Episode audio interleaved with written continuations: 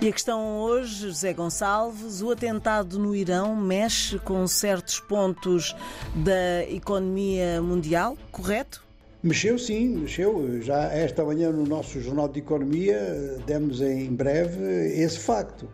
Ou seja, que há um cenário que se criou de baixa das cotações em bolsa, dos índices em bolsa e alta do preço do petróleo. Um preço do petróleo que vinha em queda há alguns dias.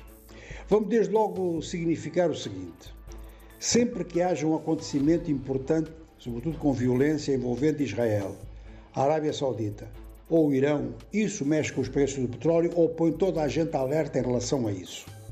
E se o acontecimento é mesmo dentro de qualquer um desses três países, o preço do petróleo vai subir de certeza.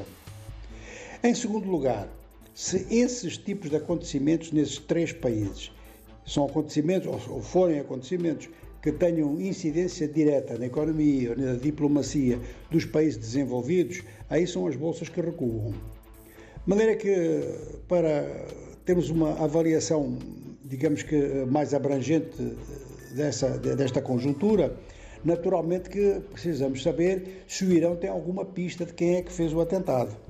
O presidente iraniano disse que vai reagir, foram mais de 100 mortos, isto é uma ação de guerra clara, quer dizer, com um número de vítimas eh, assim muito acima de diversas guerras que estão hoje em andamento no mundo no, espaço de alguns minutos. E eh, muita gente olha para cenários onde evoluem forças apoiadas pelo Irão, o Líbano e o Iêmen. No Líbano está o Hezbollah e não é muito provável que existam forças libanesas com capacidade de ir fazer, forças libanesas opostas ao Hezbollah, que tenham capacidade para ir fazer um atentado no Irão, nem que tenham interesse nisso. Se tivessem essa capacidade, o interesse seria atacar o próprio Hezbollah dentro do Líbano, que raramente acontece. Os úteis têm adversários dentro do Iêmen. E também pode acontecer que interesses muito acima da região, mas que são afetados, por exemplo, pelos ataques dos úteis à entrada do Mar Vermelho, tenham eles próprios feito esta ação e aí, se isso foi muito bem feito, nunca se vai saber quem foi. A reação eh, iraniana pode ser de vários tipos. Ou tirar, como sempre, as culpas para Israel, é uma probabilidade, mas aí entrava-se num cenário já catastrófico. Em segundo lugar, pode fechar o Estreito de Hormuz, como já falou algumas vezes.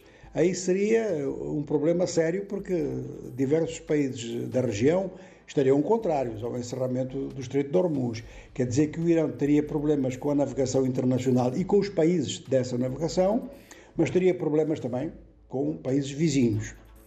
O facto de que a Arábia Saudita não gosta nada dos úteis no, no, no Iêmen também leva muita gente a pensar que os sauditas podem estar por trás disto, mas é, é realmente uma situação em que, neste momento, a Arábia Saudita arriscaria muito fazendo algo assim e não seria só para promover um aumento dos preços do petróleo que iria arriscar a este ponto um conflito na região. De maneira que o que nós temos aqui, para já, para já, como, como ensinamentos desta situação, em função deste atentado, é a vulnerabilidade da situação em todo o Médio Oriente. E isto significa petróleo e significa vias de comunicação que são vitais no mundo inteiro. Economia dos nossos dias com José Gonçalves.